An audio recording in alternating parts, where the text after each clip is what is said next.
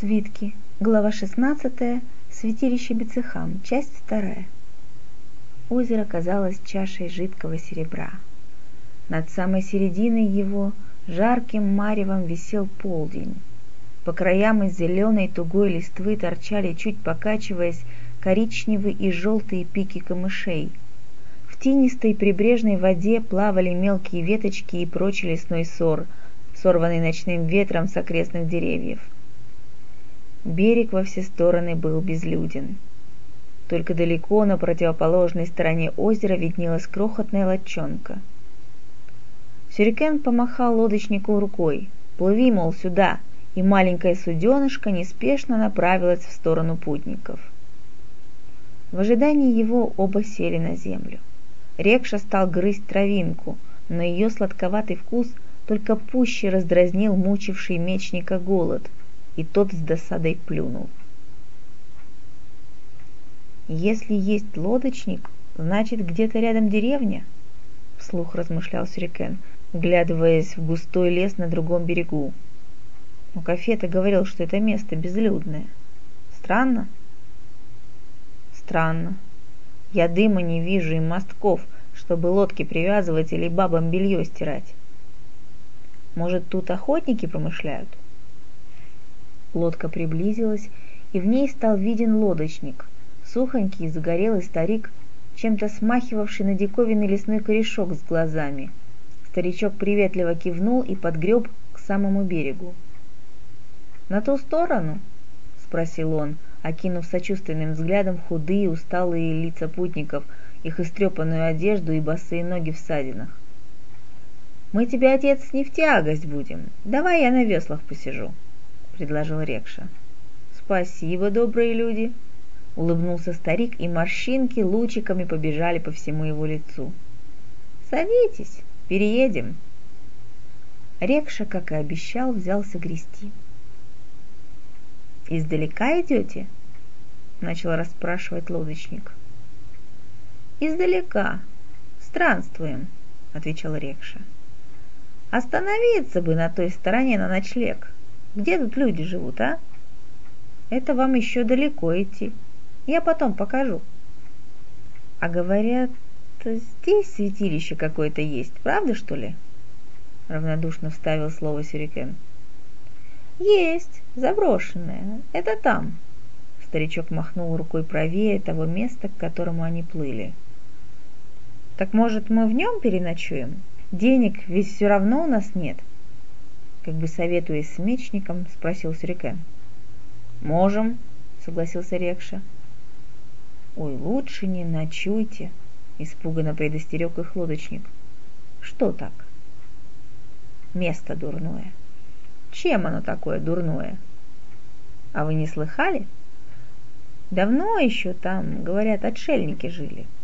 Молились, людей лечили, а как пришли смутные времена, шел через лес отряд, уж не знаю чей. Тогда много народу с оружием по дорогам да по лесам шаталось.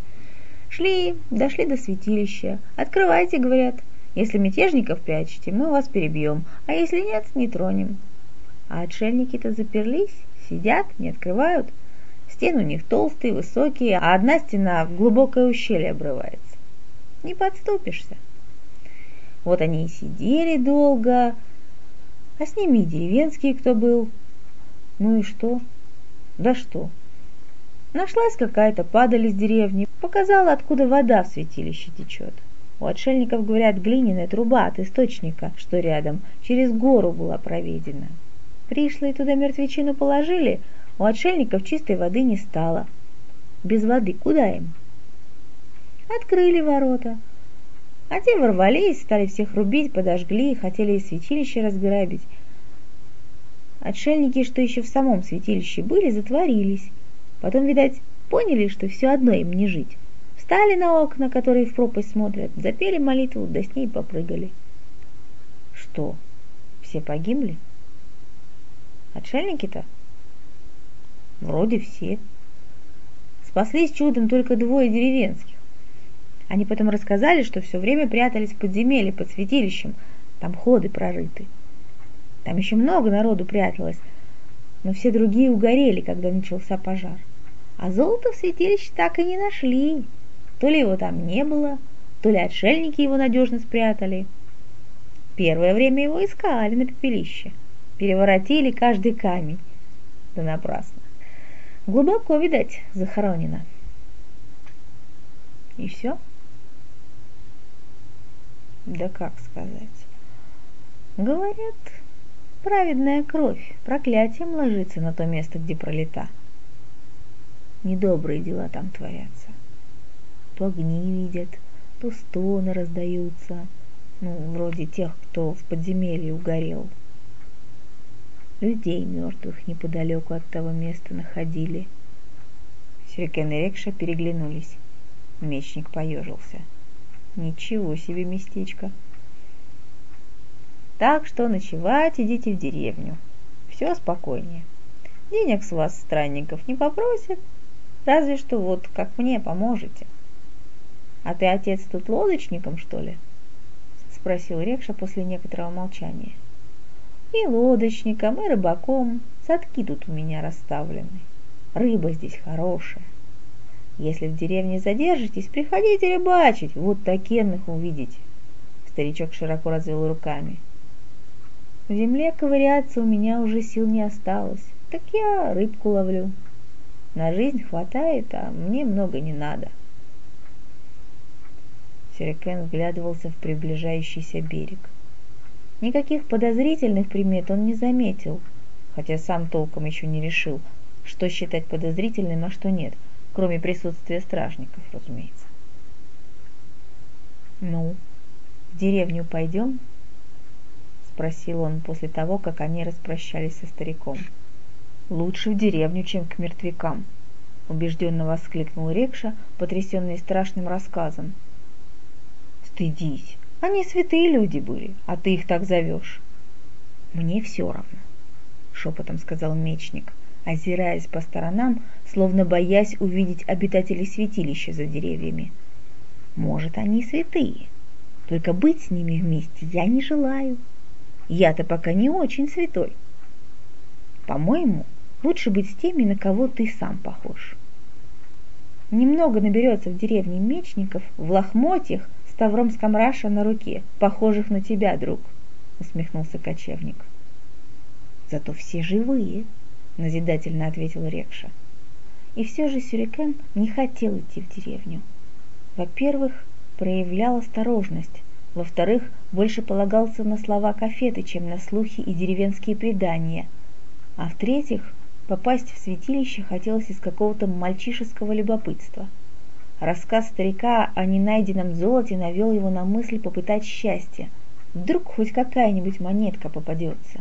Будет чем заплатить за возвращение домой. Он уговорил мечника пойти. «Днем с нами ничего не случится», — заверил Сюрикен Рекшу. Дорога в заброшенное святилище уходила высоко в гору. Она была хорошей, каменной, удобной для проезда верхом или на маленькой тележке, в которую запрягали ослика. Но люди давно перестали ею пользоваться. Земля и трава покрывали камень, разросшиеся деревья все больше наступали с боков, дорога медленно, но верно превращалась в тропинку. От святилища, как и от дороги, осталось немного – стены, частью проломленные, частью осыпавшиеся, сохранившие следы огня, арка над несуществующими воротами, ведущая в никуда, соединяющая мир живых с миром мертвых, жертвенник, в чаше которого собиралась дождевая вода и плавали длинноногие водомерки. Росписи со стен превратились в шелуху и в таком виде лежали теперь на земле. Лишь кое-где по углам еще виднелись бледные лоскути былых картин – Обломки статуй валялись без всякого внимания и почтения под ногами, забытые и низвергнутые боги, потерявшие свое величие. Рекши и Сюрикен шли крадучись, боясь потревожить покой этого места. Обойдя святилище и не найдя в нем ничего и никого, они осмелели. Мечник даже присел на груду камней, хотя до этого едва решался дотронуться до них проклятых. Сюрикен отошел дальше, за угол сохранившегося здания. Пропасть, в которую по преданию бросились преследуемые врагами отшельники, была рядом. Стоило пройти вдоль стены шагов десять. Караванщик остановился у самого ее края. Голова не закружилась, но тело, почувствовав нешуточную опасность, ответило звериным страхом. Внизу, на дне ущелья, чуть слышно журча, протекал среди щетинистых кустов мелкий ручей. Дно и берега его были каменистыми. Как долго лежали они здесь на камнях? Погибли сразу или умирали медленно, не в силах пошевелиться от переломов и ран? И вода, которой они не смогли напиться, текла, окрашенная их кровью, будто бежала прочь от зловещего места. А сейчас она снова так чиста. Возвращаясь вдоль стены, Сюрикен заметил под ней обвалившуюся землю. Заглянул в лаз, но ничего не увидел. Кинул камешек, камешек стукнул о другие затих. «Не очень глубоко», — подумал он. «В самом деле тихое место. Мы сюда сможем вернуться после того, как сходим в деревню и добудем себе еды», — сказал Сюрикен, возвращаясь к товарищу. «Посмотрим». Больше всего на свете Рекше хотелось мясной похлебки. Жирной, дымящейся, наваристой, и чтобы мясо было кусками величиной с кулак. И он очень надеялся найти ее в незнакомой деревушке. Пока они добирались до деревни, солнце склонилось в закат. Желудок мечника, потеряв остатки стыда, все чаще громко и бесцеремонно требовал пищи. Сюрикен тоже чувствовал голод. Он гадал, удастся ли им найти приют – и про себя повторял нехитрую сказку, которую они с Рекшей сговорились всем рассказывать. Работали по найму, на строительстве. Хозяева не платили обещанного, пришлось уйти, и теперь возвращаемся к себе на родину. Мечин оставил в тайнике в святилище. Положился на свою удачливость, силу рекшей и доверчивость местных жителей. Путникам повезло. Хотя деревню и окружал чистокол, ворота были гостеприимно открыты – Здесь не ждали нападения и не боялись чужаков. «Хорошо», — одобрительно произнес Рекша, втягивая носом в воздух и без колебаний махнул рукой вперед. «Там!» «Что?» «Мясо варит, клянусь своей утробой, идем!» Они зашагали по пустой улице. «Людей не видно», — поделился опасением Сюрикен. «Ужинают?» Возле дома, к которому по запаху шел мечник, старое сливовое дерево с трудом удерживало обильные мелкие плоды. Бегали и дрались в астралистых одуванчиках подросшие котята, на узком крылечке лежали детские игрушки, глиняные уточки и соломенная кукла. Из глубины двора поднялся старый одноухий черно-желтый пес, сделал несколько шагов навстречу, как бы раздумывая, а потом все-таки залаял – громко и хрипло. Где-то неподалеку ему отозвались другие собаки. На крылечко вышел хозяин, морщинистый, кряжистый, что старый пень, усы мокрые, бородка с крошками. Вышел, глянул сердито, обтер рот рукою. «Странники мы! Переночевать бы!» — проблеял Рекша, тонким голосом подражая нищим. Хозяин в ответ на это молча махнул рукой в сторону дальних домов. Видя, что незнакомцы стоят на месте, он еще несколько раз совершил свое движение и все в ту же сторону. Сюрикен и Рекша переглянулись. Мало что сурово, да еще и не мой. Мечник с сожалением двинулся прочь. В следующем доме выглянула из дверей женщина. Вслед за ней показались детские рожицы с любопытными глазенками.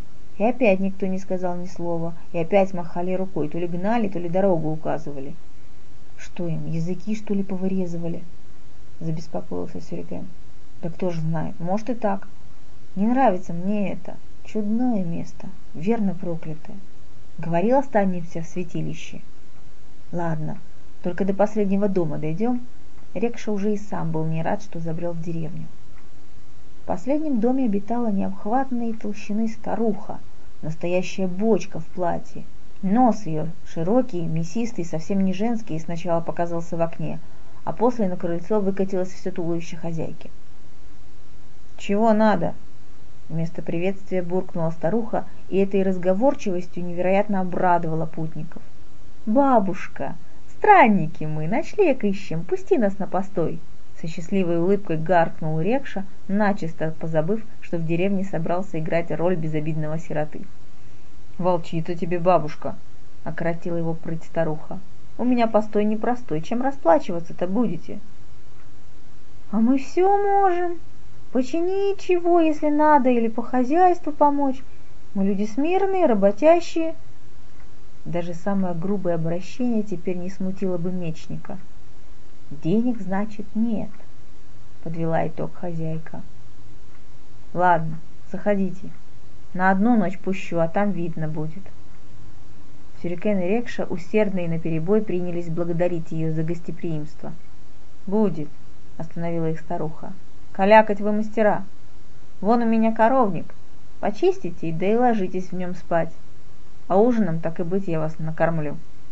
За ужином Сюрикен спросил хозяйку, отчего в деревне никто, кроме нее, не захотел с ними разговаривать. После вечерней молитвы у них нельзя ни с кем говорить. Закон такой, отвечала старуха. У них? А ты, стала быть, не местная. Рекша Сюрикен переглянулись, сообразив, что столкнулись с какой-то новой верой. Нет, я из другой деревни. Муж бил, сбежала я от него. Давно еще. Тоже, как вы, скиталась. А потом сюда пришла, да так и живу. Дом они мне всей деревни исправили. Ничего, жить можно, они не злые. Порядок, правда, любят свой, своего бога чтят. Меня пробовали этой вере научить, но я не поддалась. Сами рассудите, говорю им. Вам же лучше. Я-то всегда могу и чужеземцев на порог пустить, и работать, когда у вас по закону запрещено, скотину вашу кормить, детей понянчить, да все. Ну и они отстали. Ночью, когда Рекша уже спал, Сюрикен решил вернуться в святилище, забрать меч. Но на самом деле его влекла какая-то иная, непреодолимая сила, большая, чем любопытство. Верно, это вновь потянуло его у Игуми, хозяйка шатра, степная богиня, мать бога Шетхи и самого мира, вечно ткущая из человеческих судеб ковер, в руках которой что ни нить, то чья-то жизнь. Крадучись, словно вор, караванщик выскользнул со двора и бесшумной тенью миновал деревню. Собаки молчали. Как он и предполагал, ворота на ночь заперли, но скарабкаться на них не составило труда — Сверху Сюрикену пришлось прыгать, поскольку с внешней стороны на воротах ухватиться было не за что. Тысяча иголок вонзилась ему в стопы, но караванщик ни на миг не задержавшись бросился бежать. Боль от удара о землю быстро прошла, и осталось одно чувство свободы. Такого не было даже в ночь побега из лагеря с Камрашей. Тогда его гнал страх. Теперь Сюрикен почувствовал себя вольным человеком. Он хорошо запомнил дорогу и, несмотря на темноту, скоро добрался до святилища. По мере приближения он более и более сдерживал шаги, а у развалин и вовсе остановился. Что-то переменилось тут за время его отсутствия. Что-то чужое появилось в воздухе, непонятное, тревожное. На всякий случай Сюрикен пробормотал старинное заклятие против оборотней, которое слышал от солдат в черных скалах, когда ловили живодера, и, осторожно шагая, разыскал свой тайник. Однако, вооружившись, караванщик не спешил покинуть зловещее место. Сирикен напряженно вслушивался. Рядом ему чудилось какое-то движение.